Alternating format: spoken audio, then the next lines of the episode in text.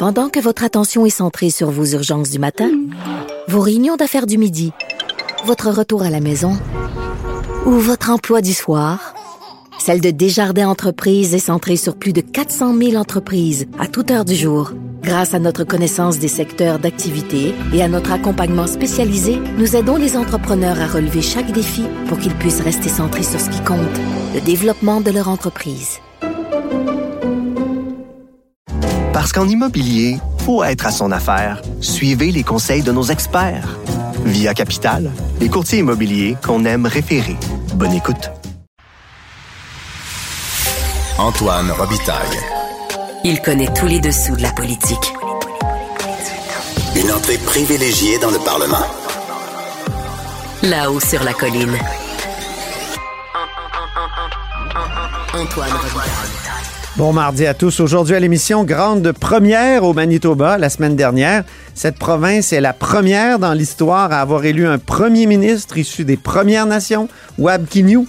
Eh bien, j'en discute avec Félix Mathieu qui analyse cet événement pour nous. Il est professeur à l'Université de Winnipeg. Mais d'abord, mais d'abord, c'est l'heure de notre rencontre, les voix de la voix. Émotionnel ou rationnel. En accord ou à l'opposé. Par ici, les brasseurs d'opinion et de vision. Les rencontres de l'air. Bonjour Guillaume Lavoie. Antoine Robitaille, bonjour. Expert en politique publique et chef du parti du covoiturage. on va voir, on est en train de gagner des membres. Là. Oui, jour, hein? Route par route, rue par rue, rang par rang, bientôt près de chez vous.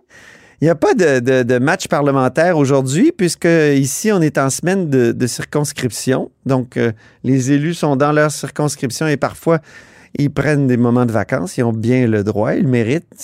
Donc, euh, on va reprendre comment dire, le, segment vélo-économie qu'on fait habituellement le lundi, parce qu'on aime ça, parler de vélo. Puis, euh, on a de plus en plus de- d'adeptes qui nous écoutent sur deux roues ou parfois même sur quatre roues. Oui, mais surtout qu'on en parle avec une rhétorique nouvelle. Comme je te dis, on n'en parle pas parce que c'est gentil, parce que c'est pour l'air pur, parce que ça nous garde en santé, parce qu'on mange de la luzerne, ça c'est bien gentil, mais parce que c'est, et là j'en parle. Tu veux dégranoliser le vélo? Voilà, Hein? t'as compris? C'est Pour ça! moi, le, le vélo, quand c'est. pour- faut en faire quelque chose, il faut que ce soit une discussion tout à fait naturelle et évidente dans les chambres de commerce, dans, chez Investissement Québec, à la caisse, au Fonds de solidarité. C'est de l'économie, c'est de la performance, c'est de la productivité. Et là, je me disais, de quoi est-ce qu'on peut parler? Puis j'ai eu une nouvelle assez extraordinaire.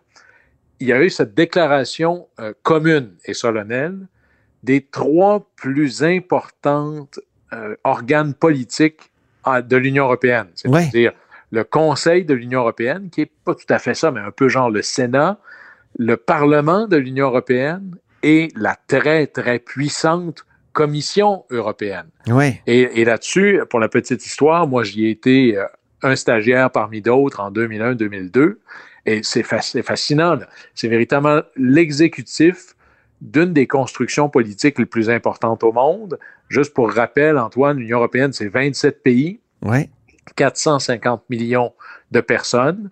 Euh, même si les Français acceptent pas le mot, c'est une fédération, une monnaie, une frontière et un seul marché d'emploi. C'est-à-dire qu'il y a des employeurs européens et des travailleurs européens et extraordinairement puissante au plan réglementaire parce que l'Union européenne ne fait pas de loi ou la Commission européenne ne fait pas de loi, elle fait des directives, c'est-à-dire voici ce qui doit être et chacun des pays membres doit l'enchasser dans ses propres lois. Par exemple, jusqu'à presque 60 des lois françaises émanent de Bruxelles. Oui, Alors, on a ce Les. Français pas toujours ça. En tout cas, les Britanniques, eux, ils étaient tannés. Oui, puis là, tu vois à quel point ils ont fait un bon choix. Là, aujourd'hui, ils seraient prêts à voter dans un référendum pour y retourner, mais c'est de la gouvernance à multiples niveaux. Alors, des tensions dans une fédération, c'est la normalité de la chose. Ouais. Mais il y a trois gouvernements dans le monde, là, au plan de l'importance réglementaire et de l'impact sur les marchés. Il y a la Chine, il y a les États-Unis et il y a l'Union européenne. Ouais. Alors, quand un des trois dit quelque chose en plus sur le vélo, ben, on porte oreille. Et là, c'est énorme. C'est une déclaration sur, pour une politique vélo au niveau de l'Union européenne. OK. Évidemment, on parle, en gros, je résume, là, le vélo, c'est l'avenir, ou l'avenir est vélo. Évidemment, pour des objectifs environnementaux, de mobilité, d'aménagement, de réduction des inégalités. Mais très rapidement, on tombe dans du concret, pour pas dire dans du concrete, dans du béton. Oui. On dit que ça va prendre des infrastructures de qualité.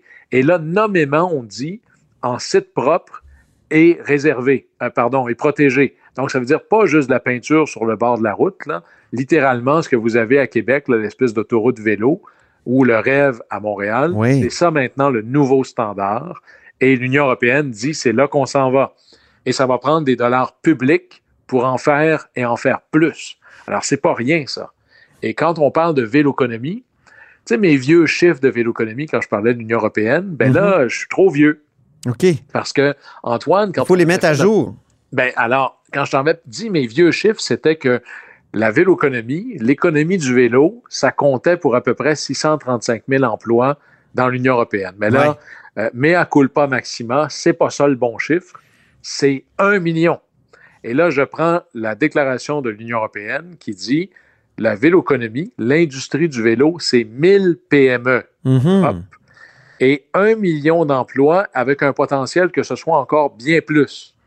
Et là, qu'est-ce qu'ils vont faire? Ben, ils vont se donner une politique d'abord de données. hein. Au Québec, on n'a aucune idée de l'importance réelle de ce marché-là. On a des données parcellaires ici et là. Mais eux, en Union européenne, ils en ont plus que nous, mais ils disent qu'il faut vraiment pousser ça plus loin parce qu'on ne peut pas bien enligner des politiques sur ce qu'on ne connaît pas. Beaucoup de dollars à venir pour faire des infrastructures, mais aussi aider l'industrie, comme on fait avec l'industrie de l'auto, l'industrie de X ou de Y, et une plus grande coordination du réseau des infrastructures, par exemple pour de l'interconnectivité, pour pouvoir partir du train à la- au vélo et à l'inverse. Alors, pourquoi est-ce que j'en parle? C'est parce que d'abord, c'est un des gouvernements les plus puissants et significatifs au monde. Mhm. Mais tu sais, Antoine, lorsque Joe Biden, dans, son, dans sa loi sur l'inflation, qui était dans les faits une loi avec des subventions massives pour l'économie verte, ben, on a été obligé, nous, au Canada et au Québec, de très rapidement se dire où on fait la même chose, où on laisse passer le train. Oui, mais les L'Union batteries, euh, nous, euh, on a investi dans les batteries pour ça, entre autres, là, pour concurrencer l'espèce d'offensive de Biden. Et il a fallu le faire très, très rapidement, là, parce que c'est là que s'en va un des trois gouvernements de la planète. Mm. Et c'est un marché important. Mais là, il y a un des trois gouvernements de la planète qui dit l'avenir est vélo. Nous, on va mettre des politiques et des dollars pour ça, parce que c'est un, une industrie majeure créatrice d'emplois et qui domine maintenant la croissance économique. Bien là, on a le choix. Je avec Biden, on ne voulait pas manquer le train. Ici, est-ce qu'on va vouloir manquer le vélo? Sans faux jeu Ouais. de mots. Alors peut-être qu'il va falloir, nous aussi, se dire, euh, c'est pas normal que l'Union européenne ait une politique vélo et que nous, on n'en ait pas. Et là, je parle d'une politique économique du vélo. Alors, ça me ramène, il faut que euh, le ministre Fitzgibbon ait dans son portefeuille quelque chose qui s'appelle vélo, Mhm. ne serait-ce que, soyons modestes, pour documenter la chose au départ. C'est certainement la première de toutes les étapes qui a à venir. là. Parlons maintenant d'un tout autre sujet, le conflit israélo-palestinien qui a été euh, malheureusement redémarré donc euh, ces derniers jours. Là, je veux que tu, me racontes, 2006, tu étais en Cisjordanie quand il y a eu euh, des élections législatives de l'autorité palestinienne. Puis le Hamas avait été élu. Rappelle-nous un Ah. peu, puis raconte-nous comment tu avais vécu ça comme observateur étranger. C'était c'était vraiment quelque chose. D'abord, euh, des élections comme ça, il n'y en, a- il y en a pas tous les jours. Il n'y en a pas eu depuis. Non? Euh, pour, et ça, c'était les élections pour les élections législatives. Alors, moi, dans mon passé, puis euh, j'en fais encore beaucoup, là. J'ai fait beaucoup, beaucoup dans mon passé, Antoine, de, de missions d'observation électorale à l'étranger. Alors, j'ai été des fois, euh, c'est comme une structure militaire, là. des fois, tu es comme un soldat de troupe, qu'on appelle un observateur court terme, à Oui. peu près une semaine, dix jours. Des fois, j'ai été comme une espèce de euh, colonel ou des fois dans l'équipe cadre. J'ai été au Népal pendant six mois. Euh, j'ai été euh, dans des pays à peu près partout sur la planète. Ça m'a permis, par exemple, d'aller deux fois en République pseudo-démocratique du Congo. C'est exceptionnel comme expérience pour voir sur le terrain des moments CNN, mais aussi de prendre le pouls de ce qui se passe sur le terrain que tu ne pourrais pas avoir autrement ou difficilement autrement. Mais qu'est-ce que tu Alors- fais? Tu peux-tu reprocher, comment dire, le- la façon dont ils font des élections là-bas? Peux-tu peux émettre des, des, reproches, par exemple? Oui, et là, ce qu'il faut distinguer, puis là, on parlons d'observation électorale 101, c'est une démarche presque scientifique. L'observateur tout seul n'a pas d'opinion. Il regarde, il documente, et tu sais, pour, pour qu'on puisse dire qu'il y ait fraude, c'est qu'il faut qu'il y ait deux choses. Il faut qu'il y ait un pattern, donc on voit quelque chose qui s'est euh, répété dans plusieurs endroits. Il faut mhm. que ça ait un, impact sur le résultat. Ah, c'est par exemple, moi j'avais fait les, élections de la Révolution orange en Ukraine. Là, on avait inversé les résultats, mais pour être capable de savoir ça, c'est que le chef de mission qui peut parler intelligemment de ça, parce que lui est le seul qui, qui voit la forêt. Moi, comme observateur court terme à ce moment-là, euh, j'étais dans un quartier de Ramallah. tu vois l'arbre. Alors, tu vois l'arbre, tu le documentes parfaitement, hmm. puis là, ben, ton rapport, accumulé avec d'autres, donne un portrait général. Ça s'était bien passé en 2006? relativement bien passé. Il y avait eu des petites frousses ici et là. Il y avait des grandes préoccupations sécuritaires. D'ailleurs, la mission, à la dernière minute, avait décidé de se tenir uniquement en Cisjordanie et d'envoyer, je pense, qu'une personne ou deux du côté de Gaza à cause de préoccupations sécuritaires. Mais le Hamas avait été élu et ça, c'était un choc pour la planète. Ben oui. Parce que traditionnellement, c'était l'autre parti, le parti de Yasser Arafat, historiquement, le Fatah. Et l'élection, bizarrement, c'était pas joué du tout sur euh, quelle est votre opinion par rapport à Israël? Alors, le Hamas a toujours été la ligne dure, disons-le, parce qu'on va, on va revenir là. Mm-hmm. Euh, il y en a qui sont pas capables de dire que c'est une organisation terroriste. Ça l'est leur but dans la vie, c'est pas une opération militaire là, qui a eu lieu. Non. Ah, hein? ça, c'est, je veux dire, il y a des moments honteux dans la vie quand des leaders politiques refusent de dire le mot terroriste en parlant du Hamas. Mm. Euh, il y a des coardises organisées. Là. Mm. Mais fondamentalement, le Hamas avait gagné à l'époque parce qu'il y a énormément de corruption, parce que les Palestiniens voulaient avoir des écoles, des hôpitaux. Bref, il y avait presque un certain espoir de pouvoir faire quelque chose. Mais il faut savoir que le Hamas, depuis, est revenu au, sentiment premier de sa création, c'est-à-dire l'élimination de l'État d'Israël, l'anéantissement de l'État d'Israël et de sa population, et il terrorise tant l'État d'Israël que la propre population palestinienne, particulièrement à Gaza, parce qu'il a un agenda islamiste radical. On est essentiellement presque dans les, les polices de la religion du type de l'Iran. Mm-hmm. Alors, de voir qu'au Québec, il y a des manifestations en appui au Hamas, c'est particulièrement honteux parce qu'il est tout à fait possible soutenir la, cause palestinienne, qui a des griefs tout à fait légitimes de reconnaissance juridique, de reconnaissance de territoire, de reconnaissance de souveraineté, ça n'a rien à voir avec une critique sur le Hamas. Mais non. Et, et c'est là où est-ce que l'espèce d'amalgame entre les deux permet aux fins finaux de se sauver. Là. Quand mhm. vous entendez, il y a des bonnes personnes des deux côtés, où il faut savoir, il faut relativiser, c'est très dangereux. Et c'est un piège particulier dans lequel euh, tombe ou existe la gauche plus radicale. Regardez en France, la France insoumise. Le bordel est pogné là-bas parce que même le Parti communiste français, Antoine, dénonçait le Hamas comme une organisation terroriste, mais une vaste partie de la gauche, qui est essentiellement l'alter ego de QS chez nous, euh, et refuse de dire ces mots-là. Et il y a certains élus de QS ou encore à Montréal qui refusent de dire qui? Hamas organisation terroriste. Ben, par exemple, euh, le député, euh, pas tous, là, mais Aaron Boisy, le député de Maurice Richard. solidaire de Maurice Richard, donc Onsic, lui, c'est toujours la même rengaine. Là. je condamne la violence des deux côtés. Mhm. on est même allé à la mairie de Montréal à dire je, je regrette les attaques militaires du Hamas. Euh, des attaques militaires, là, vous allez voir des images bientôt qui commencent à arriver, des familles, des femmes et des très jeunes enfants euh, assassinés et brûlés. Là. Mmh, ça, c'est pas des manœuvres militaires, c'est des manœuvres terroristes. et de ne pas être capable de le dire, ça pose des questions euh, à quelle allégeance et pourquoi. Et ça, c'est troublant. Là. Alors, je mmh. suis fier de voir que ici, ben, on met les drapeaux en berne, puis au niveau, à, à tout le moins, du gouvernement du Québec, il n'y a pas d'hésitation à être capable de dénoncer le Hamas comme une organisation terroriste. Et ça ne fait pas de ça un chèque en blanc pour la cause unique de l'État d'Israël, comme si les Palestiniens n'avaient pas des causes légitimes. Mm-hmm. Mais c'est l'espèce d'amalgame entre les deux nuit à tout le monde. Et là, il va y avoir véritablement un, dérapage profond.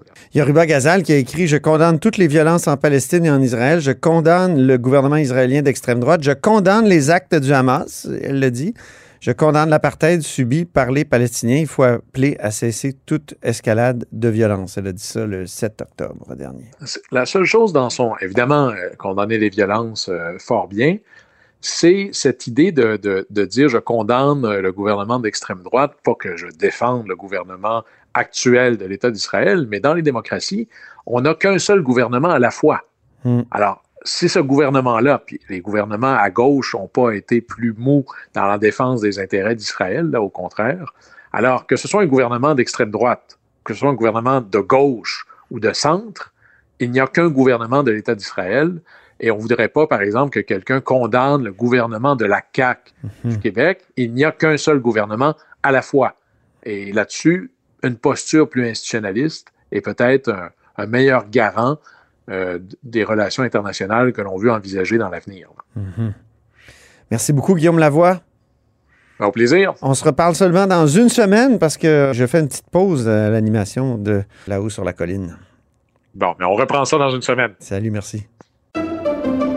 Pendant que votre attention est centrée sur cette voix qui vous parle ici, ou encore là, tout près ici, très loin là-bas, ou même très, très loin, Celle de Desjardins Entreprises est centrée sur plus de 400 000 entreprises partout autour de vous.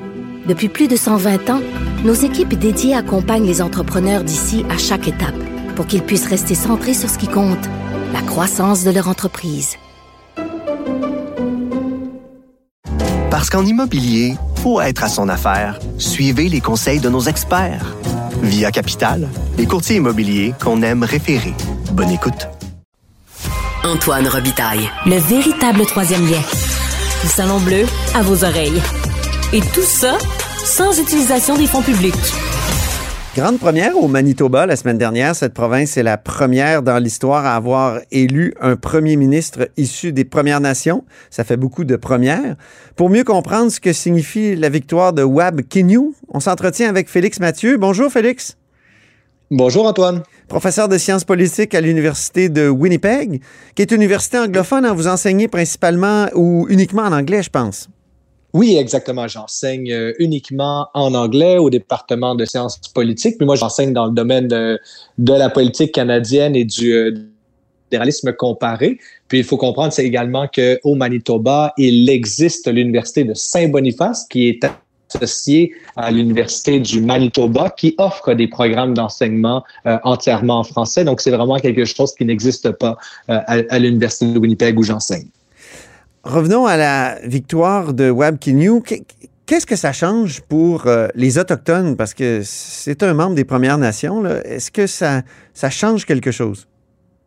Oui, bien sur la symbolique, ça change tout parce que là, finalement, on a un, quelqu'un qui revendique l'identité autochtone, qui est reconnu dans son statut d'autochtone, qui a plusieurs réalisations à son actif comme personne qui s'est engagée euh, sur le long chemin de la réconciliation. Et donc de voir euh, Wab Kinew, qui est par ailleurs un orateur euh, extraordinaire, que ce soit dans sa langue maternelle autochtone, en français comme en anglais. Il se débrouille vraiment, vraiment très bien pour soulever les foules. Et donc, c'est quelqu'un qui est très convaincant, qui parvient à rassembler également sur un ensemble de dossiers.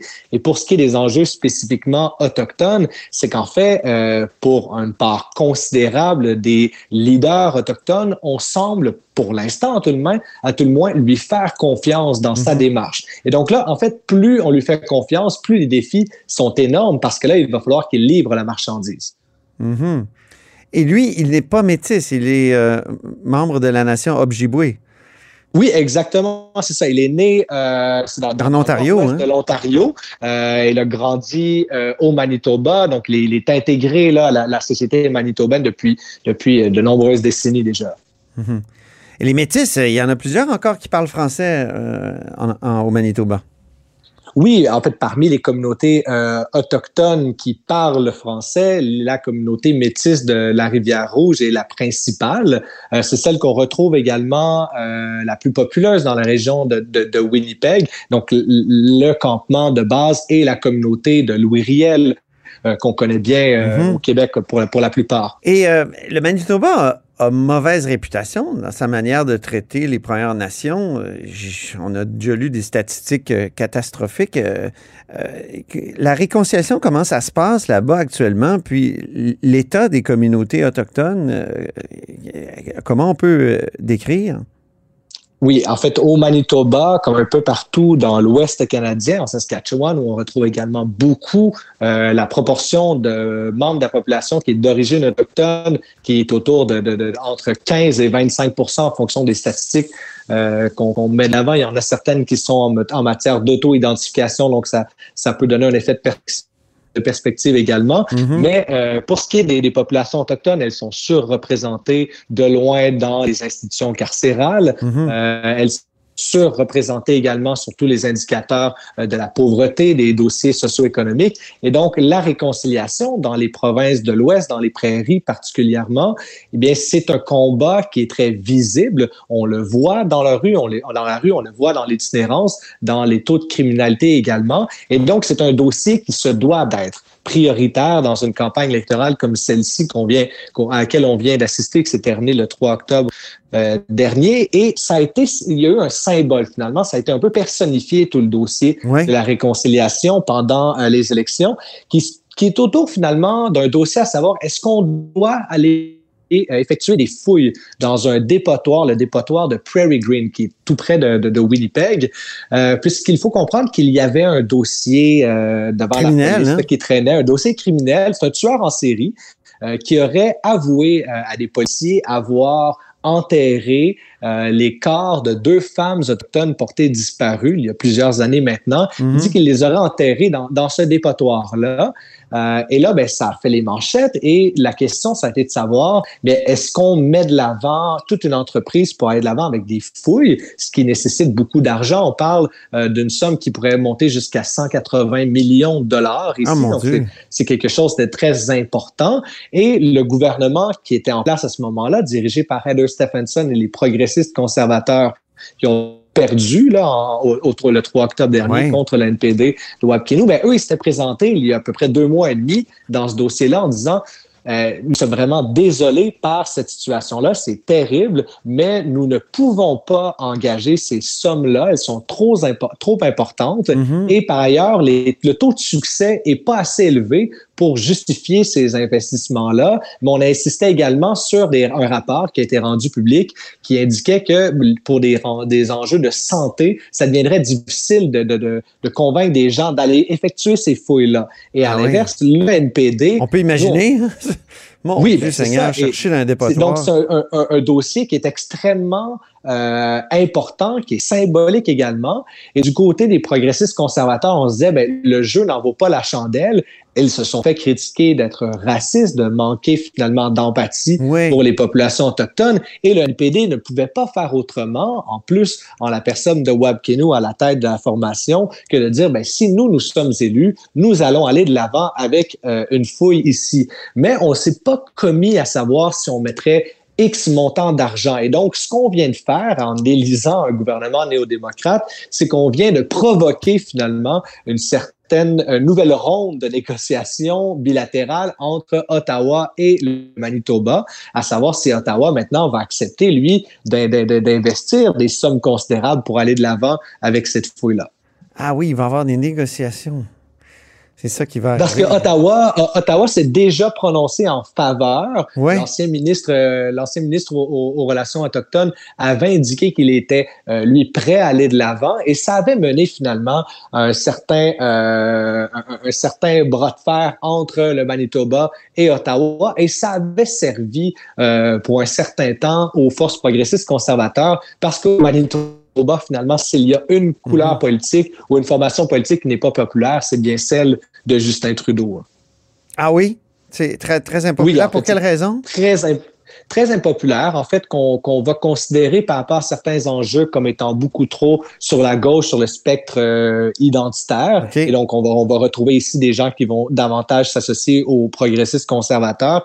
Et à l'inverse, ben, pour celles et ceux qui sont en faveur d'un plan énergétique, euh, lutte contre lutte contre les changements climatiques. On trouve qu'on est devant un gouvernement qui est en demi-mesure et qui fait certaines actions contre-productives. Et donc, en étant au centre, mais on se retrouve finalement en déplaire un peu à tout le monde pour, pour la population au Manitoba. Vous avez évoqué Louis Riel tout à l'heure, Félix. Euh, donc, euh, oui. me dit pour les francophones, euh, pour le français au Manitoba, qu'est-ce que ça change l'arrivée de, ce nouveau gouvernement? Parce que je l'ai entendu, moi, à, la télé, dire les droits des francophones sont souvent oubliés et négligés. Donc, c'est une affirmation forte. Alors, tout à fait. pour les francophones, oui. Oui, ben même Wabkino a participé à plusieurs rencontres avec les, euh, leaders et des organisations de la société civile pendant la campagne électorale et chaque fois il le fait en français, euh, ce qui est quelque chose à quoi on n'est pas habitué d'avoir vraiment un, leader de, de, de cette nature-là qui parle aussi bien le français et mm-hmm. qui est conscient également des défis qui s'accompagnent autour de là. On a vu qu'il s'est également accompagné, Wabkinu, euh, de candidatures euh, assez fortes avec un profil très important. Oui. Je pense à Robert Loisel, qui a été élu dans la circonscription de Saint-Boniface, qui était détenu jusqu'alors par le leader euh, du Parti libéral du Manitoba, qui a donc mordu la poussière le 3 octobre dernier, et qui est pressenti, selon moi, avoir un siège autour euh, du cabinet des, ministres. Est-ce que ça va être un, gros portefeuille? Peut-être pas, parce que ça demeure quelqu'un, M. Loisel, qui est nouveau dans la politique active, mais on prévoit également quand même quelqu'un ici qui pourrait jouer un rôle, notamment pour ramener de l'avant certaines institutions, bureaux aux affaires francophones qui avaient été euh, euh, qui avaient été finalement supprimées par le gouvernement de Brian Pallister avant mm-hmm. qu'il y ait la transition avec Heather Stephenson. Parlons de Pallister, justement. Nous, on l'a connu au Québec euh, pour deux événements. Euh, ces publicités un peu détestables pour attirer au Manitoba les réfractaires de la loi 21 ici. Donc, euh, c'est un opposant à la laïcité à la québécoise. Puis, l'autre fois, on l'avait vu plein d'émotions et de remords à l'idée d'annuler Noël en pleine pandémie. Qu'est-il advenu de Brian Pallister? Oui, alors il est parti, même au, nous, au Manitoba, on parlait beaucoup de ses malheureux propos, ce qui a vraiment mené à son départ. C'était en juillet 2021, si je me souviens bien. Mm-hmm. Lorsque C'était vraiment autour des enjeux euh, autochtones, où est-ce qu'il était sorti en mêlée de presse pour dire, mais il, faut reconnaître quand même que les missionnaires, euh, lorsqu'ils ont colonisé le pays, ils avaient de bonnes intentions. Et donc, oh, en disant cela, ben, ça a vraiment mené à sa perte. Le parti l'a abandonné, l'establishment l'a poussé carrément à un retrait euh, ah euh, beaucoup plus hâtif qu'il l'avait imaginé de la vie politique, ce qui a mené à la course au leadership où les enjeux de la réconciliation avec les peuples autochtones se sont avérés au cœur de la campagne, de la course au leadership. Ah Ça a été au cœur des priorités de Heather Stephenson pour les premiers mois de son arrivée en, comme nouvelle première ministre du Manitoba. Mm-hmm. Mais après, même pas six mois, on réalisait dans les intentions de vote que finalement, ça n'avait rien changé et graduellement, les progressistes conservateurs se sont délaissés de cet enjeu de réconciliation le l'ont laissé finalement au euh, NPD de, de. Mais pour Brian Pallister, c'est quand même une personnalité qui est très clivante parce que justement, il était, euh, il avait l'habitude de prendre position de manière très ferme sur des enjeux très complexes, euh, sur le coup de l'émotion. Et donc, autant sur ses campagnes publicitaires contre la loi 21, il parlait de, de ces 21 bonnes raisons de déménager au Manitoba. Il, était, il avait sorti comme ça, c'était très rapide, c'était très hâtif. Euh, et également pour ce qui est de l'idée de dire, mais il faut pas canceller Noël, c'est trop important dans, dans, dans le sillage de, de, de, des différents mouvements identitaires qu'on peut associer au wokisme. Mais ici, euh, on sentait que c'était vraiment ces tripes qui parlaient et ça pouvait autant plaire à un électorat qu'à déplaire, qu'en déplaire à l'autre. Et donc, c'était une personnalité qui était très clivante, Mm-hmm. autant appréciée que détestée finalement. Merci beaucoup pour ce tour d'horizon du Manitoba nouveau euh, sous Webkinew, euh, Félix Mathieu. Ben, ça fait plaisir. Au plaisir de se reparler. Euh, je rappelle que Félix Mathieu est professeur de sciences politiques à l'Université de Winnipeg. Et c'est ainsi que se termine La Hausse sur la colline en ce mardi. Merci beaucoup d'avoir été des nôtres. N'hésitez surtout pas à diffuser vos segments préférés sur vos réseaux. Ça, c'est la fonction partage. Et je vous reviens la semaine prochaine puisque je pars quelques jours en reportage. Et je vous en parle à mon retour. Cube Radio.